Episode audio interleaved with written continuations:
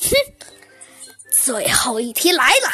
只见猴子警长专严的抹了抹自己的警服，说道：“哼，好，那你们可得听好了。”只见他把纸用力一翻，推了推椅子。嗯，很好。我要问了，小芳对小明说：“后天的大前天是后天，也就是昨天的昨天的大后天，也就是我的生日，请参加我的生日会。”嗯，小芳应该是什么时候约会的呢？这这个问题，就连平时最积极的弗兰熊都卡壳了半天。由于啊，其实猴子警长冷笑了一声，哼，其实这道题并不难，只不过是我说的快了一点，需要动动脑筋想一想。过了好半天，都没有一个人说话。最终啊，还是一个声音打断了这个沉静的环境。没错，那个人竟然是小鸡墩墩。只见小鸡墩墩庄严的说：“哼哼，尽管我不知道这道题的答案是什么，但是，但是，但是，哦，想起来了。”但是我知道这道题的答案是什么了，呃，应该应该应该应该应该是，呃，我再想一想。小鸡墩墩立刻又一屁股坐回了椅子上，但是他刚过了两秒，又一下子站了起来，大声说道：“哦，我想起来了，呃，答案是明天。”？警长的叫声比小鸡墩墩更加大，吓得小鸡墩墩一下子坐在了地上。你这这这，小鸡墩墩。你太厉害了！没想到你你你居然答答对了，没错，小小小鸡墩墩，你居然答对了！呵呵，小鸡墩墩的开心的叫了起来。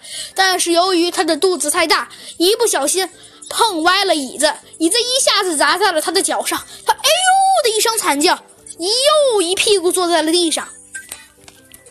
只见呐，猴子警长拿起笔头，刷刷刷的写了什么。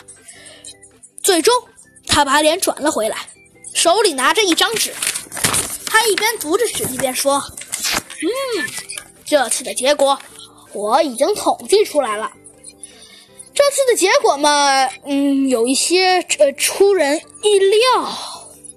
听到‘出人意料’这几个字，小鸡墩墩更加激动了。呃，第一名，呃，算了吧，呃，我还是从最后一名说起吧。”最后一名，呃，兔子警长，呃，三十八分，呃，小鸡墩墩，呃，二，呃，三也是三三十八分，第第，猴子警长刚想念。第一名弗兰熊，一百九十九分，可是被小鸡墩墩无比惊讶的叫声停断了。什什么？我居然没有得到第一名！在他一旁的弗兰熊先捂住了自己的心脏，过了好一会儿，才慢条斯理的说：“啊，行了行了，小鸡啊，小鸡墩墩，呃，你的失误是很正常的嘛，嘿嘿，呃，我也是不小心的，就把第一抢去了，嘿嘿嘿嘿嘿。”听了这话，小鸡墩墩更加沮丧了。可是猴子警长却哈哈大笑起来了，嘿嘿，小鸡墩墩，你真的觉得师姐和弗兰熊会抢你的蛋糕吗？没事儿，那些蛋糕都是你们的了。小鸡墩墩，你也不会注意一下吗？我弗兰熊还有兔子警长早就吃饱了，就剩下你的了。剩下的那些蛋糕都归你了。什么？太棒了！小鸡墩墩一屁股跳了起来，他开开心心地冲到了蛋糕旁边。拿起铲子铲出了一块巨大的蛋糕，放在了盘子里。过了一分、两分钟、三分钟，最终啊，连续过了一个小时，只见小鸡墩墩的肚子，呃，呵 呵也也大了两两圈儿。小鸡墩墩揉揉自己的肚子，嘿嘿的傻笑道：“ 呀真饱了。对了，猴子警长，我送你的礼物，你可以看一看哦，非常精致。只见猴子警长拿出了小鸡墩墩的袋子，往里一看，忍不住发出了一声惊叹：“哇！”小鸡墩墩笑了起来，嘿嘿，那是我给您特制设定的黄金手枪，怎么样，厉害吧？嘿嘿嘿。不过这个手枪，呃，的射击，呃，准度，呃，是很准，只不过是射击的远度稍微有点差劲。嘿嘿嘿，没事了，小鸡墩墩，这个礼物我非常满意。然后啊，又是兔子警长的礼物，兔子警长的礼物啊。是一身崭新的警服和警帽，猴子警长也非常开心。最后啊，轮到弗兰熊了，还是弗兰熊的礼物最让猴子警长震惊。只见呐，那居然是猴子警长上次在火山爆发前弄碎的数据模块，居然被弗兰熊修好了。猴子警长对于弗兰熊的这件惊奇的礼物，忍住没笑出声来。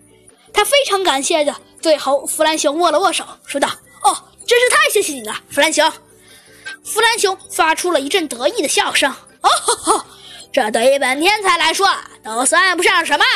还有小鸡墩墩的武装模块和兔子警长的加速模块，我都修好了，真的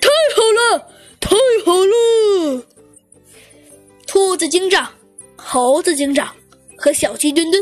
同时，发出了一丝感叹声。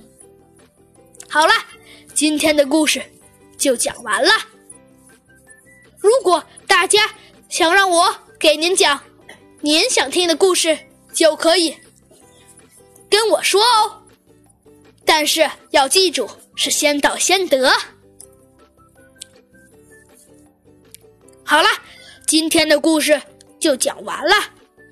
我们期待下一集吧。